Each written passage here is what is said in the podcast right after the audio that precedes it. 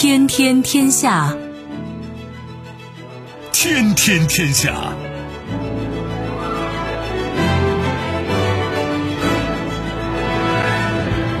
历史穿行者，新闻摆渡人。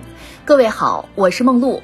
您正在选择收听的是《天天天下》，和我一起陪伴大家的还有本节目评论员重阳。世界纷繁复杂，新闻随时发生。今天的《天天天下》，您将听到：缺席宣判，八年后，马航 MH 幺七坠机案终宣判，三人被判无期徒刑。突发奇想。全球第一大产业国印尼向第六大产业国加拿大提议建立镍欧佩克。党争加剧，共和党人强调调查拜登将是众院监督委员会重点。白宫回应：自有盘算。马克龙警告美英澳核潜艇交易或引发与中国的核对抗。收听我们的节目，您可以使用收音机，也可以使用手机。欢迎使用计时客户端，也可以选择蜻蜓 FM、企鹅 FM 或者是今日头条，搜索“天天天下”，可以收听节目回放以及其他的相关内容。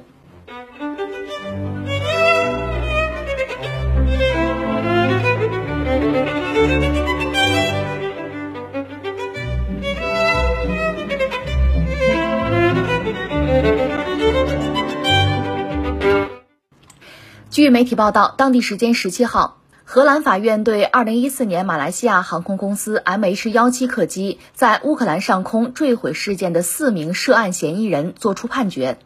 据法院判决，其中三人——俄罗斯人吉尔金·杜宾斯基和乌克兰人哈尔琴科——谋杀罪成立，被判无期徒刑；第四名俄罗斯被告普拉托夫被判无罪。法院表示。MH 幺七客机是被一枚从乌克兰东部地区发射的俄制导弹击落的。主审法官表示，法庭认为 MH 幺七客机是被一枚从五一村附近的农场田地发射的山毛榉导弹击落，造成二百三十八名乘客和十五名机组人员死亡。媒体表示，检方和嫌疑人有两周时间提出上诉。呃，这个新闻让人一下子思绪就回到了八年前吧，当时是。荷兰阿姆斯特丹，呃，这架客机是马航的 MH 幺七吧？它目的地是吉隆坡，结果在过俄罗斯乌克兰边界，在那个地方呢遭到导弹攻击，那就机毁人亡了，将近三百人就全完了。当然这里边荷兰人最多，所以荷兰做这个调查吧。那大量的西方人啊，我看澳大利亚人什么的都有哈。嗯，八年之后，现在等于说给了一个宣判，给了一个结果。呃，他这里面涉及到四个人，就是他们认为有四个人，四个人里面还有一个人给无罪释放了，另外三个人呢认为是有罪，是要判终身监禁的。当然，这些人都不在场，没有出庭啊，只能是缺席审判。那说到底就是俄罗斯，你交人吧？那俄罗斯当然不干了，坚决不交人，而且对这个审判的结果是，呃，不但是质疑，直接就就是可耻，干脆就是评价说这是可耻的，就这么一件事情。我们一样一样说吧，先说涉及到这几个人，呃，我查了一下，这几个人还都是我们加个引号说大名鼎鼎吧。这是海牙现在他们审判认为有罪的是三个人，一个叫斯特里琴科了，这个人在俄罗斯是一个大名人。我们以前节目里我记得也说过他，在二零一四年克里米亚回归事件之中，他就起了很关键的作用。他本人是一个大俄罗斯主义者，呃在当年就是二零一四年的时候，他还是军官。后来呢，他脱离军职，嗯，但是一直是在俄罗斯的国际政治斗争之中充当着一个特殊的角色。因为我们知道，像俄罗斯，它除了有政府、军队以外，还有别的呢，东正教都有武装的。另外，像呃，像那个瓦格纳那样的私人军事集团也是有的，对吧？所以，呃，这位斯特列科夫，他本身是一个。就是一个这个军事奇才吧，这么一个角色，呃，又不是军方人员，但是有前军方的背景，为俄罗斯鞍前马后。那么到了东乌闹独立的时候，就是不是有两个州嘛？卢甘斯克、顿涅斯克闹独立的时候呢，他也是积极参与其中，而且他被认为呢，呃，很有个人魅力，有凝聚力，所以他就当时把东乌的这些武装人员吧。就是谋求独立的这些人员呢，呃，集中啊，整合在一起，而且颇具战斗力，就和乌克兰军队对抗。斯特列科夫就这么一个角色。当时他做到有一阵做国防部长，就是正好是在呃，M H 十七被击落那个时候，他在东乌那儿做所谓国防部长。另外，他还有一个副手，就是杜宾斯基，也是被判啊，和他一块被判的杜宾斯基，呃，这是他的副手吧。另外还有一个人叫做普拉托夫，这个人好像被判无罪释放了，他是格鲁乌的人。格鲁乌我们知道是俄罗斯情报机构。至今这个机构也在啊，呃，是里边的一个人员，但是说他好像没啥事儿。另外还有一个是乌克兰人，刚才我们讲这三个人是俄罗斯人，还有一个是乌克兰人，那显然是东乌的武装分子吧，也就是谋求独立的和俄罗斯一波的吧。尼德卡钦科，这个尼德卡钦科是什么人呢？被认为是他是作为导弹发射的一个总指挥、总负责人。所以你看啊，实际上这次海牙这个法庭判的这四个人嘛，这四个人里边有一个无罪释放啊，呃，最后判三个人终身监禁。这四个人实际上有三个是俄罗斯人，呃，都是前俄罗斯的军方或者说是情报机构的官员。那就是八年前在 M H 幺七被击落，在这个当口呢，他们本身在东乌都在和乌克兰军队作战，包括那个乌克兰人也是东乌的这个独立分子吧。所以我最初我看到消息说这个海牙判了判了几个人，我还在纳闷你能判谁呢？你判的是什么人呢？就是哪些人可以作为罪犯呢？因为假设这是一枚导弹，实际上肯定是啊，就是山毛榉，这是一种防空导弹。这种导弹呢，俄罗斯、乌克兰恰好都有，这也是罗生门，呃，可以产生的一个原因。待会儿我们再解释啊。就是你要是发射这一枚导弹，这不是个简单的事情啊。你看看这个我们这个电视剧啊，什么影视作品，中国的、外国的都有。防空导弹发射挺复杂的，那得有雷达吧？就是这个雷达，还有这个空情，就是监视雷达，还有火控雷达，这都不是一种雷达，这需要人的。然后导弹它总是要有这个平常有维护、有调试啊，关键时刻去发射呀，而且甚至你需要引导它一直到击中目标，你还要确认。就整个这个过程不是咱俩就完成了，不是这样的，那是一个复杂的系统，是一个团队，是个班子，所以最后你判怎么个判法？现在我们明白了，他实际上是把当时东乌的这个民间武装吧，两个最主要的负责人，还有俄罗斯的那个格鲁格鲁那个最后等于被判就无罪释放吧，再有一个就是乌克兰东乌武装，而这个人就这个乌克兰人，他是导弹发射实际的总负责人。就是他手下的那些呃操控导弹啊，就是这个雷达，呃，就这些人等于说就没有在追究，追究的是这个负责人总指挥。这我们算说明白了，这次他判是这样判的。那我们回到八年前这个事情，当时就引起轩然大波。当然是大家首先把矛头就指向了俄罗斯，因为那东乌那个地方在闹独立啊。那你东乌敢闹独立，它的背后就是俄罗斯在支持啊。那现在把一架国际民航机打下来了，我们要跟你算账。但是俄罗斯当然第一时间就站出来否认，他的理由其实也很简单，一个是什么呢？就是那个山毛榉防空导弹啊，那是苏联时代的产品，所以那个东西呢，俄罗斯、乌克兰都有。那你凭什么断定是我的？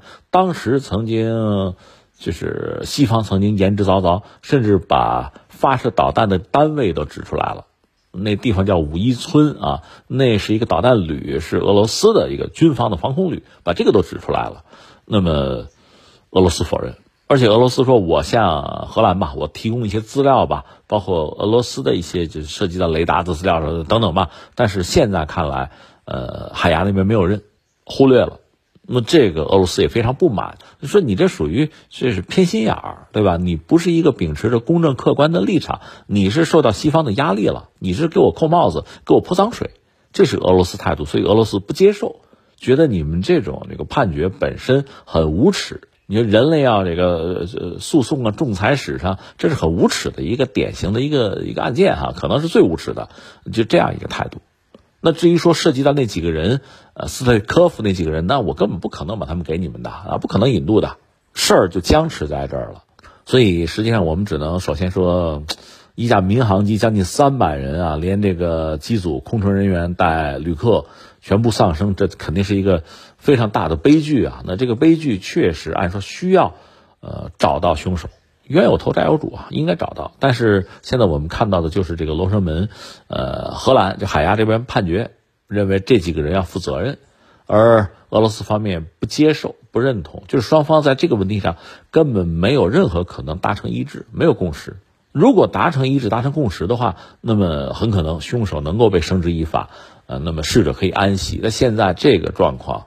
恐怕什么时候能有一个结果就不好讲，因为在历史上，所有的故事都发生过。你比如说像那个卡廷惨案，那是当年苏联干的，苏联一直就不承认啊，一直到苏联解体了，俄罗斯承认了，有这样的事儿。但是你说就是误击啊，或者贼喊捉贼这样的事情也有的呀，就是抹黑呀，有泼脏水的事儿也是有的呀。所以你现在没有办法很简单的判定谁是幕后的黑手。当然，假设你有很明确的倾向性，我就支持某一方，我就就讨厌谁。如果你是这样的话，你倒反而容易拿出一个自己的态度，但那只是一个态度，那不一定是真相。而至于真相，很可能还隐藏在历史的迷雾之中，或者在某一个特殊的时间节点吧，才能够让大家看到真相。他能在呃阳光之下大白于天下吧，也只能是这样了。因为现在就是过了八年，这八年期间。也没有审判，没有结果，只是现在在这个特殊的当口，俄乌战争打起来了嘛，在这个当口，等于说又有这么一件事情，对俄罗斯也是一个，就是道义制高点上的一个谴责吧，嗯，也是一个批判吧，也是一个攻击啊，出现这么一个局面，而俄罗斯呢，当然肯定是要要否认、要反对的。那所谓引渡，就这几个人交出去，是毫无可能的。因为你一旦交，一旦配合，就意味着认罪伏法，那也就意味着在这个事件之中呢，呃，在大博弈之中嘛，就是你棋输一招，所以他也不可能，不可能这样做的。其实从西方从海牙来讲，恐怕也心知肚明，俄罗斯绝不可能承认这个这个判断啊，就是说接受这个判决不太现实的。那么这个嘴仗会继续的打下去，呃，真相也许还要很长时间才能。为众人所知。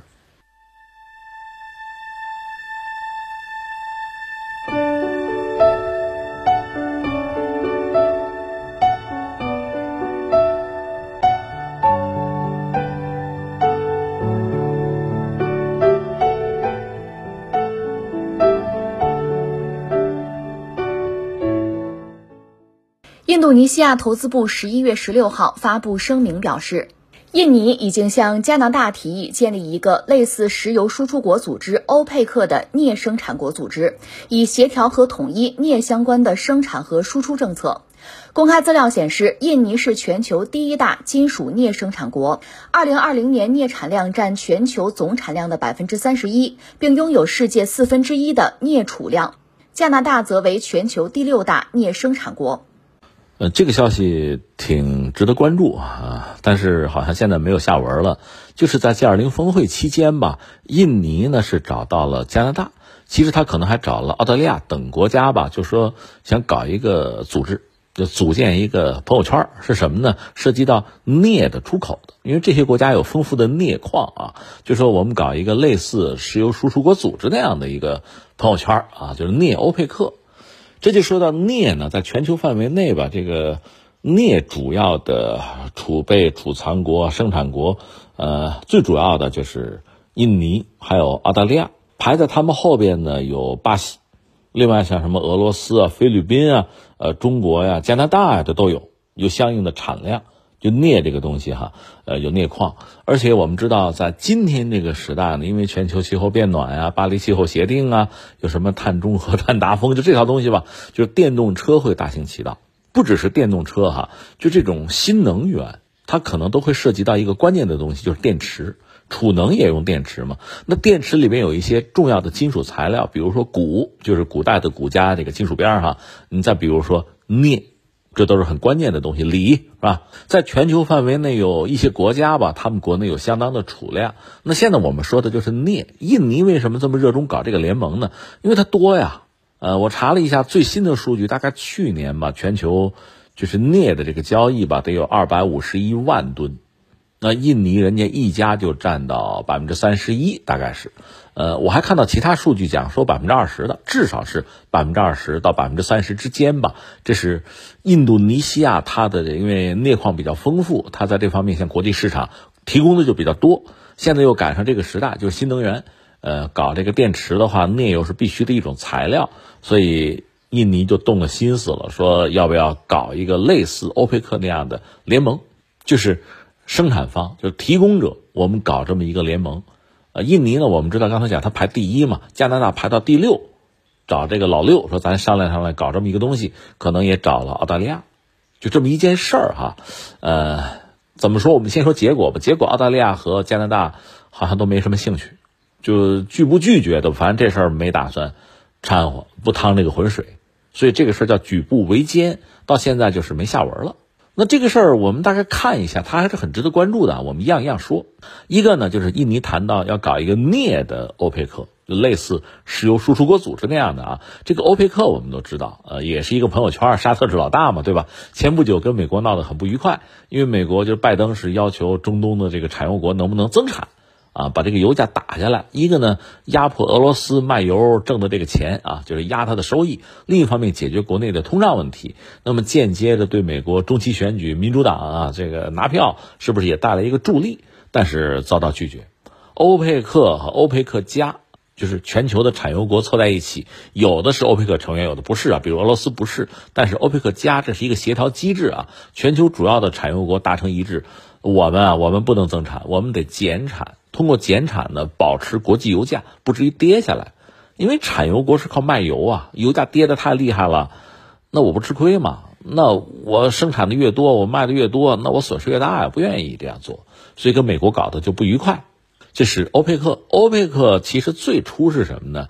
是就是中东嘛，一些大企业，那不是阿拉伯国家多吗？他们的一些企业。油企凑在一块搞的这么一个协调机制，后来逐渐的成为什么呢？就是中东主要产油国，就政府大家凑在一起商量协调这个产量啊、价格这么一个东西。那六十年代就比较活跃了，关键到七十年代那个所谓赎罪日战争，就中东战争啊，到那个时候这些国家就是团结起来，呃，对谁呢？对西方，等于说开战。加个引号，就是说我们拿石油作为武器，你们西方国家支持以色列，你们跟我们阿拉伯过不去，对吧？那我们凑在一起，我们支持巴勒斯坦，我们不卖油了。这西方国家你们不是都用石油吗？我不卖了。后来说卖也行，卖高价，我让你把棺材本都贴出来，就这个状况。那么欧佩克确实在当时团结嘛、协调嘛，呃，给西方带来非常大的冲击。从美国开始到日本这样的国家，西方国家都受到了巨大的冲击。当然，欧佩克最终等于说还是被美国人给拿下了。一个是跟沙特建立特殊的关系啊，搞什么石油美元啊，就欧佩克和美国之间不像一开始那么剑拔弩张。而且最终，美国现在是什么呢？是一个产油国了。它因为有这个页岩油、页岩气，它已经把它商业化了，能挣钱了嘛？这个本身对欧佩克也是冲击，对欧佩克在全球能源市场的这个话语权也是一种打压。这是客观上讲，双方是一种。呃，暗暗的也是一个博弈竞争的关系，但是表面上，因为美国在中东的这个控制能力是比较强的吧，所以欧佩克总的来说还算是，就是沙特是带头大哥嘛，还是配合美国的行动，没有彻底闹翻。不过另一个角度讲，欧佩克毕竟是主要是中东嘛，这些产油国凑在一起搞了一个输出国、石油输出国的一个组织，大家可以协调一些政策，在这个产量的产能上、的价格上还可以有一个协商。因为你没有这么一个组织，就很容易被各个击破，对吧？所以这个组织呢，就是带有行业协会的性质吧。对于这些产油国还是必要的。那么现在我们就说，印尼就看到，呃，欧佩克的经验，说现在镍既然是就人类的未来吧，你只要做电池、做储能，这个东西是必要的。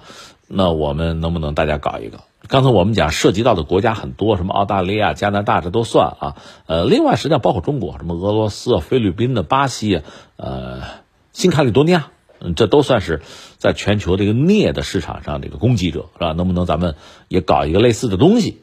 这是他的想法。这个想法实际上还有一个很现实的背景是什么呢？这就说到美国，就拜登不是搞了一个，他就是通胀削减法案，搞这么一个东西。嗯，听名字呢，主要是化解国内通胀压力，实际上涉及到新能源车了，那就是号召美国人 用美国造。当然说，拜登当时想的是什么呢？美国也好，连着加拿大和墨西哥凑在一起，因为北美是自贸区嘛，对吧？呃，而且美国产业其实空心化的厉害，呃，墨西哥实际上承接了美国一部分制造业，包括这个汽车零部件啊、整车的生产都是有的，所以他们等于说捆在一起。拜登那个意思呢，就是给补贴，在美国国内给这个补贴。而且你这车最好是在美加墨生产啊，这个就能啊有一些先机，占市场先机。所以这个政策欧洲是很不满意的，德国、法国甚至公开说，他真这么搞，我们得报复，因为对欧洲形成巨大的压力影响啊。那么间接的，对于电池，包括对于电池里面很重要的那几样，就基础材料吧，什么钴啊、锂啊，包括镍啊，就是生产国、提供者都形成巨大的压力，也有这么一个背景，所以促使印尼现在说咱们要不要搞一个联盟？但是这不是找了加拿大、找了澳大利亚，居然就所谓热脸贴了冷屁股，人家不太感兴趣。那怎么理解这个事情呢？我就觉得一个呢，印尼的这个做法本身非常值得我们关注，就是在未来的时代吧，呃，和以前不一样。以前你比如什么石油啊什么这些东西是大家关注的，那么现在逐渐的化石燃料淡出人们的视野，涉及到未来的所谓新能源啊、啊电动的世界，甚至氢能世界。那在这个时候，一些新材料、新新矿物可能会成为重中之重。成为这炙手可热的东西。那在这个时候，你看印尼这样的国家，人家也希望成为一个发达国家、发达经济体啊。人家的想法是两个：一个呢，既然我镍我产的多，那这个产量啊、价位啊，这得我说了算啊。那我得牢牢的把命运掌握在自己手里。另外，再往前推一步，还有什么野望哈？就是说我能不能生产电池啊？因为我有这么丰富的材料，我生产电池是得天独厚的。而电池这个东西又是未来人类。就跟石油一样重要嘛，那我也把这个东西拿在手里好不好？但我们知道，以印尼的能力吧，它不是一个纯粹的工业国，啊，它国家总的来说人口和版图也不能算太小，但是它岛图都是很碎裂的哈，所以真要搞这种工业大工业电池生产哈，满足世界市场的需求，难度可能是比较大。那么这个镍矿在他手里，那这个是比较现实的，所以他从这着手呢，不奇怪。而且你看镍，有人这样想，那么锂呢、钴呢，是不是全球范围内还有一些国家和地区有类似的想法，结成一个同盟啊？呃，有这种这个叫不叫垄断的吧？就是争夺话语权啊，这种可能性是有的。就是未来可能会出现这样一个趋势，这需要那我们中国又是一个大的工业国，是吧？全球主要的经济体，我们应该未雨绸缪，在这方面要有考量，对吧？全球的这个镍矿也好，什么钴啊、锂也好。呃，能入股的入股啊，能控制的控制啊，能参与的参与啊，就是不要到时候来个巧妇难为无米之炊，让有什么人卡脖子叫板。这个我们要有充分的准备吧，思想准备。那说到我们自己还有稀土呢，对吧？这个这个也要很好的保护。这在将来就是人类未来的工业和科技，这个东西是非常需要的。稀土不是工业的味精吗？这个当然要很好的要保护好，要看守好。呃，投入国际市场呢，应该是有自己的规划和节奏，不能够被别人绑架啊。这是一个我们要说，就印尼在这方面，人家想到这一步了。呃，不管这事儿成不成，这是一个聪明的和对自己的未来负责任的一个想法吧。啊，值得我们关注了。这是一个事儿啊。再有一个事儿呢，这事儿没谈成。那你像加拿大、澳大利亚不感兴趣，呃，道理很简单，一个。我们说那个欧佩克呀，就石油输出国组织，总的来说就是中东那些产油国，所以它离得也近嘛，彼此之间还有千丝万缕的联系呢，涉及到几大家族，对吧？所以这么来看呢，它搞这么一个石油输出国组织吧，相对容易，而且就是石油也没别的，对吧？就在这儿，呃，大家凑在一起哈，谈一谈，开个会比较方便。而一旦有了输出国组织，再和其他的非欧佩克的产油国。你比如说像俄罗斯，就大家然后再去谈大块儿啊，凑在一起再去谈，容易谈出结果来，容易呃达成共识啊，协调呃产能或者价格。那么我们要说像镍这个东西，镍矿这个东西，刚才我们说很多国家都有，而且这些国家嘛，你从地域上分，你比如像巴西啊、加拿大，那算美洲的，那你还可以从这个呃经济发达的程度分，你像澳大利亚呀、加拿大，那算发达国家。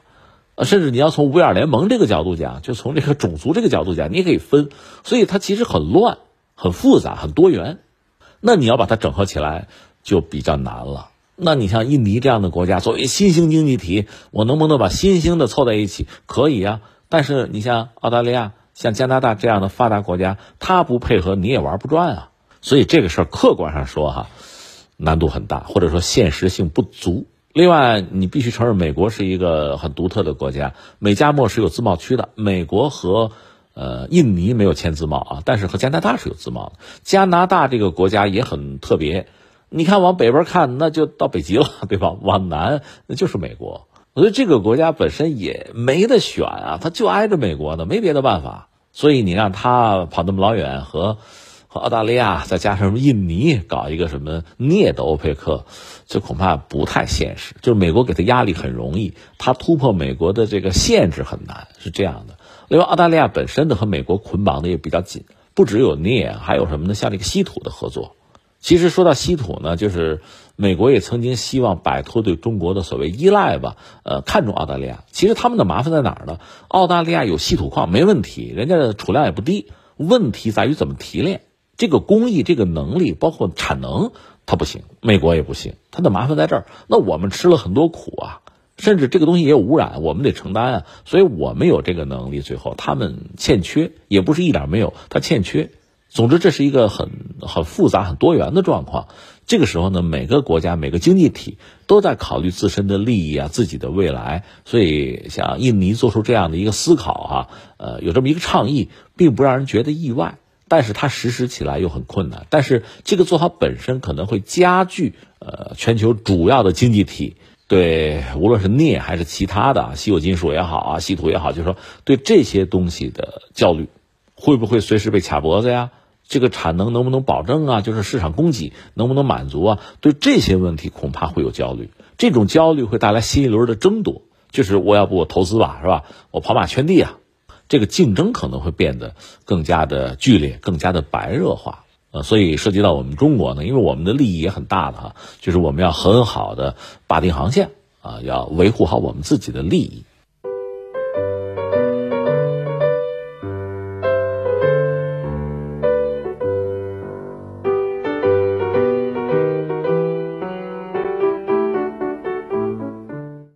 当地时间十七号，在中期选举中赢得众议院控制权的共和党人宣布，对美国总统拜登的调查将成为明年正式掌权后的首要任务。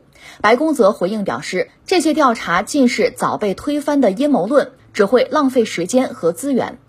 据媒体报道，即将出任众议院监督与改革委员会主席的肯塔基州共和党众议员詹姆斯·科莫召开记者会表示，第一百一十八届国会明年初宣誓就职之后，该委员会将评估拜登家族的海外生意往来，以及拜登是否是一名因外国资金和影响力而妥协或动摇的总统。科莫称，拜登在其家族财富积累中的参与程度可被称为最高级别的权力滥用。他强调：“我想说清楚，这是对乔·拜登的调查，也是本委员会在下一届国会工作的重点。”美国中期选举有了一个结果，那下边有一系列事件要发生，这就像多米诺骨牌，你推倒那一块，后面有一些牌要倒，这是肯定的。那既然共和党现在在众议院这拿到了多数，哈，这就如同特朗普所说的，你别管赢多赢少，反正是赢了啊。那一个很直接的结果，众议院的议长是谁？那佩洛西就不应该再当了，是吧？呃，识相一点，自己辞职啊，自己退出，这是一个体面的下台方式，要不然让人家赶走就不好了，啊，呃，那下面众议院会有新议长，应该是共和党的，很可能麦卡锡吧？就是大家讲这个多米诺骨牌往这一推是这个状况。那下面既然众议院现在是共和党说了算，那咱得给你算账啊，就如同当年既然民主党说了算。在众议院说了算哈，那么当然要对特朗普进行追杀了。那现在既然共和党说了算，对吧？反攻倒算嘛。那对拜登，那我们就得好好的调查调查，那那搞一搞嘛，对吧？呃，甚至一旦有一点什么样的材料，不排除弹劾他呀，对吧？你怎么搞我，我怎么搞你嘛。那下面这么几件事情我们要关注一下，一个涉及到就是拜登，拜登还有两年总统任期。大家一般讲叫什么跛足，就是拐腿啊、瘸腿的总统啊，就是这两年任期不好过。就是参议院即使掌握在民主党手里，因为共和党现在已经在众议院是多数席位了，所以就可以给你对着干了，可以给你出难题，或者你有什么想法通不过，就开始搞这些东西了。呃，这些动作其实都几乎是固定的、规定的动作了。以前也是这样搞，两党的内斗啊、党争啊，就是这个意思。会造成极化和社会撕裂嘛？所以现在就是，既然你拜登在台上，我们就要查你，查什么呢？之前我们知道查特朗普也查过，主要三点嘛，通俄门得算一个吧，你自己家族特朗普这个家族的财产，咱们得算一算，你税交的够不够，逃税漏税没有，对吧？另外，冲击国会山这不是所谓超级玛嘎干的事儿吗？那你特朗普是个什么角色？你是不是在背后有什么怂恿啊、策划呀？就这个，这是查特朗普老三样。那查拜登呢？几个事儿，一个事儿是什么呀？就说你们家那儿子吧，在乌克兰，就你拜登和乌克兰之间有没有一些猫腻？这个事儿我们聊过，说来话长啊，可以追溯到什么时候呢？就是奥巴马做美国总统，拜登是副总统，那乌克兰的事儿是他管，经他手，所以那个时候援助乌克兰的军援，据说他就附加了条件，对吧？你得听我的，甚至波罗申科就是当时乌克兰总统，每周都得向他汇报工作，到这个地步。所以他把自己的儿子安插到的乌克兰的能源公司就挣钱去了。这个事儿客观上他儿子确实去了啊，但里边有没有一些内幕交易不知道，那就可以查呀。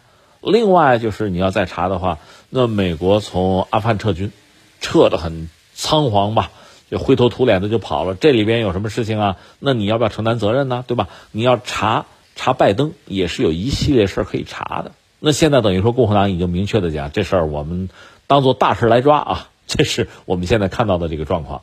那还有一些事儿要说，我再说两句特朗普啊。前两天我们说特朗普已经明确的表示，二零二四美国大选我要参与啊，哥们儿打算卷土重来。那么涉及到他现在有两则消息，一个是马斯克，马斯克花了四百四十亿已经把推特买下来了啊，正在大规模的裁员。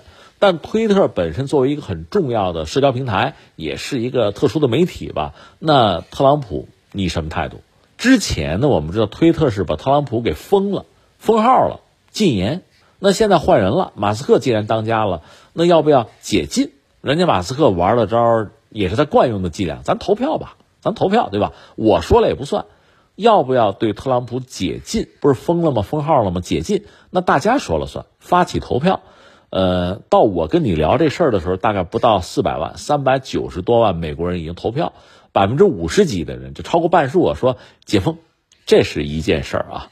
呃，这对特朗普来讲，那那至少不是坏消息吧？他愿不愿回去再说，反正很多人还支持自己，对吧？另外就是现在美国司法部有一个新的说法，说要专门组织啊，就是他有一个特别检察官，有班子要调查特朗普，因为现在毕竟还是拜登是民主党当政啊，那我名正言顺的调查你特朗普没有问题啊，这个合法依规嘛，对吧？来吧。对吧？要跟特朗普这儿在算账，这个从某种意义上讲，对他二零二四年参与美国大选，恐怕也会成为一个困扰，甚至阻碍吧，成了紧箍咒了。如果真抓你一个什么毛病，刚才我们说了三大件哈，抓住一个事儿你就跑不了。如果是这样的话，特朗普还能不能参与二零二四年的大选，也未可知。另外，我们也知道，在共和党也不是没有新人啊，有的，比如那个德桑蒂斯，对吧？那个可以看作是特朗普的。学生啊？你可以这么讲啊，就是这是后起之秀，也可能要那个青出于蓝啊。特朗普对他也非常的反感，现在因为是竞争对手啊。但是在共和党内部，并不是所有人都支持特朗普啊，所以现在特朗普的命运还真的不好说。甚至有人讲，美国中期选举啊，呃，共和党没有真正的大获全胜，没有掀起红色浪潮，毛病就出在特朗普身上，他要承担后果的。所以现在出现这么一个局面，这种争斗啊，最后很可能拜登也好，特朗普也好，两败俱伤，可能会便宜其他人，有这种可能。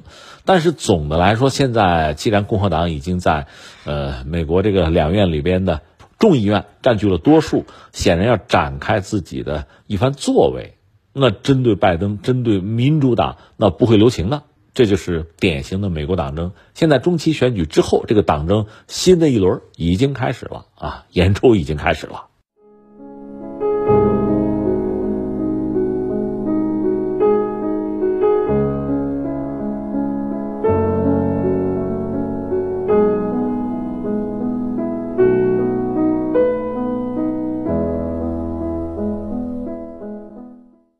去年九月，澳大利亚莫里森政府撕掉与法国价值九百亿澳元巨额国防合同，决定与美英合造核动力攻击潜艇。此举惹怒法国，同时引发国际社会对于核扩散的担忧。据媒体报道，当地时间十一月十七号，法国总统马克龙表示，虽然新一届澳政府决定继续要美英帮忙造核潜艇，但法国对法澳潜艇交易仍持开放态度。他再次批评莫里森政府当时做出了错误选择，并且警告称，和美英一起造核潜艇或损害澳主权，并引发与中国的核对抗。第二天，澳总理阿尔巴尼斯回应表示，马克龙有权提出他的观点，但澳政府尚未决定改变立场。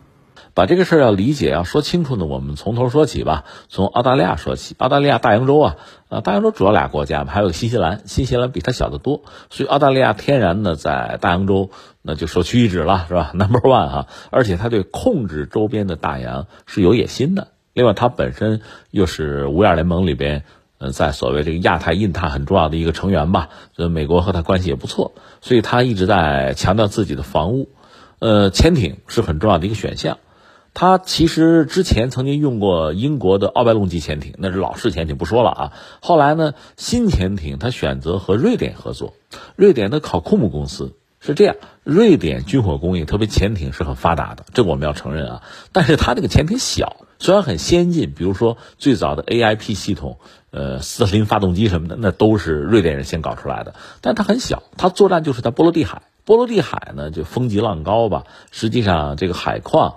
嗯，对于人类行为哈，人类行动啊，航海啊，其实并不友善，这是一个状况。所以瑞典潜艇设计很特殊，也很独门。但是呢，就澳大利亚应该说没有经验吧，和瑞典考库姆公司合作，把瑞典潜艇那个设计就放大，就是柯林斯基潜艇，澳大利亚自己用。那这个艇是用到太平洋的，不是在波罗的海嘛，所以出了一些问题，就不理想，不理想就再招标吧，再招标呢，这回就是全球最主要的。呃，潜艇的这个研发机构啊，供应商都参与了。最典型的，呃，那瑞典也参与了啊。德国，德国那个游艇很有名嘛，就是 U 二幺四，参与了。日本苍龙级也参与了，而且传言说日本中标的可能性很大。因此呢，当时日本的首相安倍安倍晋三专门跑到澳大利亚去拉这个感情，双方都说了很多很甜蜜的话，是吧？但是最后没想到是法国人中标。这让人有点意外啊！但是你仔细想一想，它也有它的道理。而且法国潜艇常规潜艇不错，它这型呢是在核潜艇的基础上做了一些就是改进吧，就不要反应堆了嘛，呃，做些修正。总之，最终澳大利亚选择了法国合作。这个大单呢，呃，算法不一样，有说六百七十亿美元，说六百九十亿的吧，反正是一个大单。但是法国潜艇也有个麻烦是什么呢？这个法国人也不是特别无辜啊，他这个潜艇啊，就是供货很慢。当然，常规动力潜艇最终呢，澳大利亚是可以在本国来维护的，不需要弄到法国去啊，是这样的。呃，等于说有一些法国的先进技术，澳大利亚可以掌握。常规潜艇毕竟比核潜艇要就技术上啊要容易一些吧，是这样。但是法国人供货是很慢的，就整个这个合同是要持续很多年的。我记得到 二零三几年去了，是这样的，这是个前提。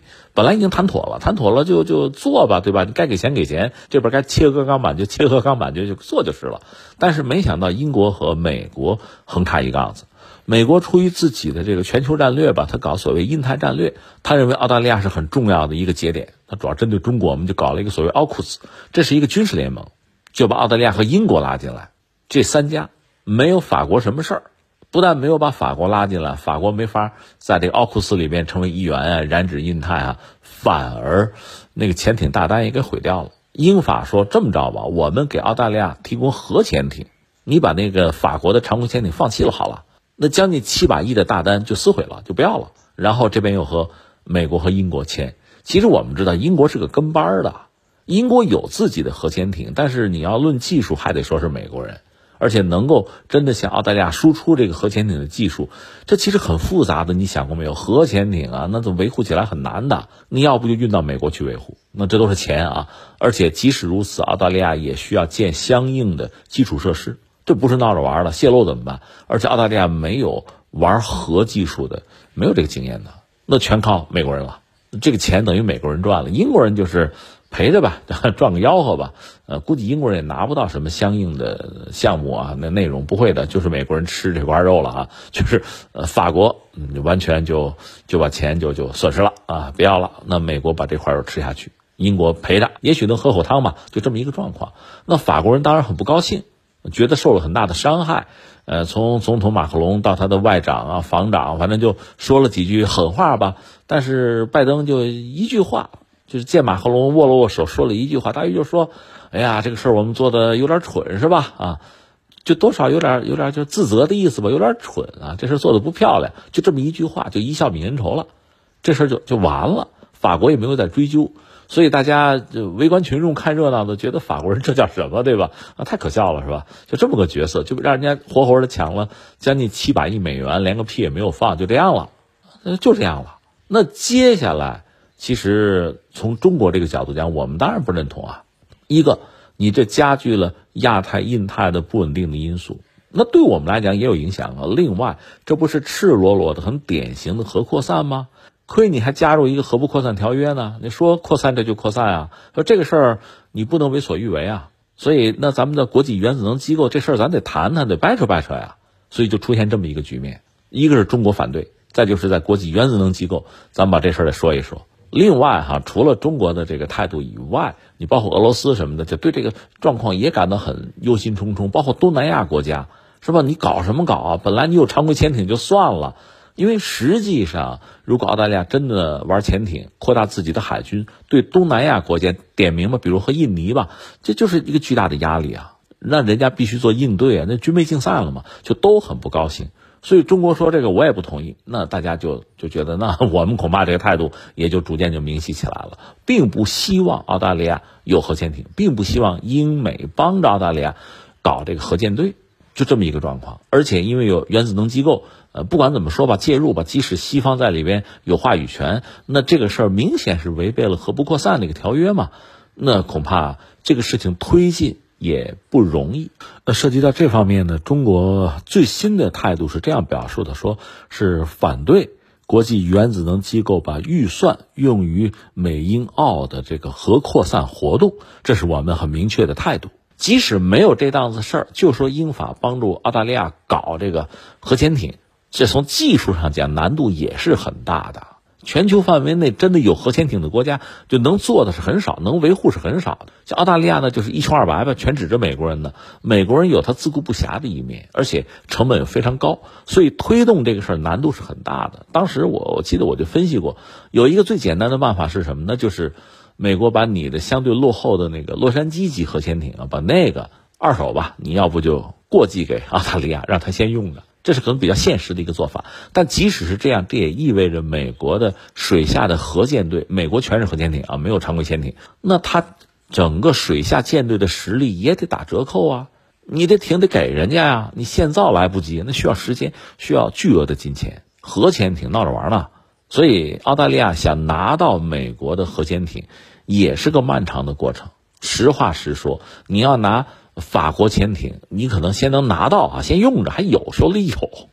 你要就把法国这儿辞掉了，不要了啊，就等美国的。那等到猴年马月，那就不一定了。没有中国的反对，他拿这个艇也不是说拿就拿得到了，不是那么简单的事儿。就到这儿，然后就是这不，呃，先是 G 二零峰会，G 二零峰会呢，呃，中国、澳大利亚的两国元首也见了面。这个坊间一般认为，就是观察家一般认为呢，是澳大利亚方面有一个调整。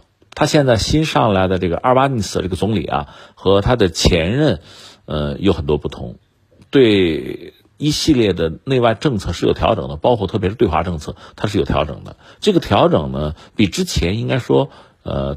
更具一点建设性吧。当然说很多事情我们听其言观其行啊，需要一点时间。但是现在这位阿尔巴尼斯本身呢，他的一些表述和以前的就澳大利亚的政府是不一样的，而且媒体呢也开始你会发现有变化。最新澳大利亚有这个知名媒体上文章说什么呢？说你看这个美国人啊，就是弄个药他都要制裁，中国人从来没有欺负过我们。这这澳大利亚媒体的话，你会觉得很怪异哈。之前他们一直渲染中国的威胁，他们前段时间又有媒体说什么呢？说中国既没有意愿也没有能力啊入侵我们。在他们自己的判断，我们不置可否，就是他们自己的态度在在发生变化，和之前有很大的不同。那事儿就进行到这一步啊。那然后就是呃，法国的总统马克龙去表达一个什么意思呢？呃，大概两层意思。一个呢，就是我法国和澳大利亚这个潜艇合作。还可以合作呀，对吧？你还可以用我的潜艇啊，我还可以卖你啊。而且常规潜艇你能很快的拿到，我还能帮你什么呢？一个是人员的培训，再就是有一些维护这个能力，我可以帮你具备。你在你们家自己就可以搞，这比等美国那个核潜艇还是要合算啊，更现实啊，这是一个意思。第二个呢，就是一个威胁了，说你澳大利亚跟着美英跑到一起哈，走得那么近，你这是惹中国呢，你惹中国不高兴呢。这是跟中国这不是在核这个领域这样冲突吗？你要吃亏的，你倒霉去吧。他 给了这么一个态度，这是我们现在看到马克龙等于说是对澳大利亚呃做了这么一个，就是又打又拉吧。打一个巴掌给了一个甜枣，是这么一个状况。说到底还是期待能够合作，而且目前这个态势看呢，这种合作比之前似乎可能性吧，当然也不大啊，比之前要大一点。而澳大利亚方面呢，现在一个就是和英美的那个核潜艇的合作似乎没有停，还在继续，就是呃前任政府这个态度没有推翻。但是显然呢，就你给他点时间的话，现在阿尔巴尼斯这个政府是不是在这个问题上会做一些调整或者折中吧，也未可知。因为你现在和英美搞的这个核潜艇这个项目吧，呃，也许能搞，但是需要等很漫长的时间。而这个过程，美国那边会发生什么，英国会怎么样啊，那都不好说了。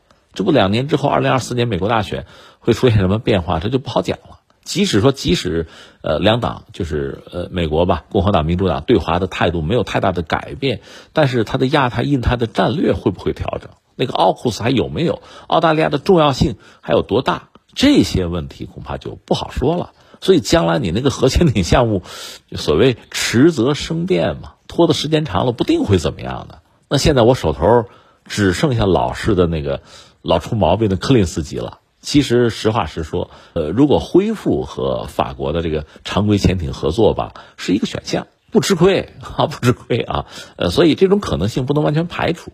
法国人就是马克龙，正是看到这样一个机会，才把这个话放在这儿。另外，你搞核潜艇，那针对中国的意味是强的，那中国能够就老老实实看着你这么干吗？那肯定有各种各样的反对和反制的办法呀。你以为你能占什么便宜吗？所以马克龙实际上他是利用目前国际形势的变化，呃，中国对核潜艇那个态度的坚定哈，他想利用这样的一个节点，利用相应的空间，看看能不能给法国的捞回失去的那单生意。好，以上就是今天天天天下的全部内容，我是梦露，感谢收听，明天再见。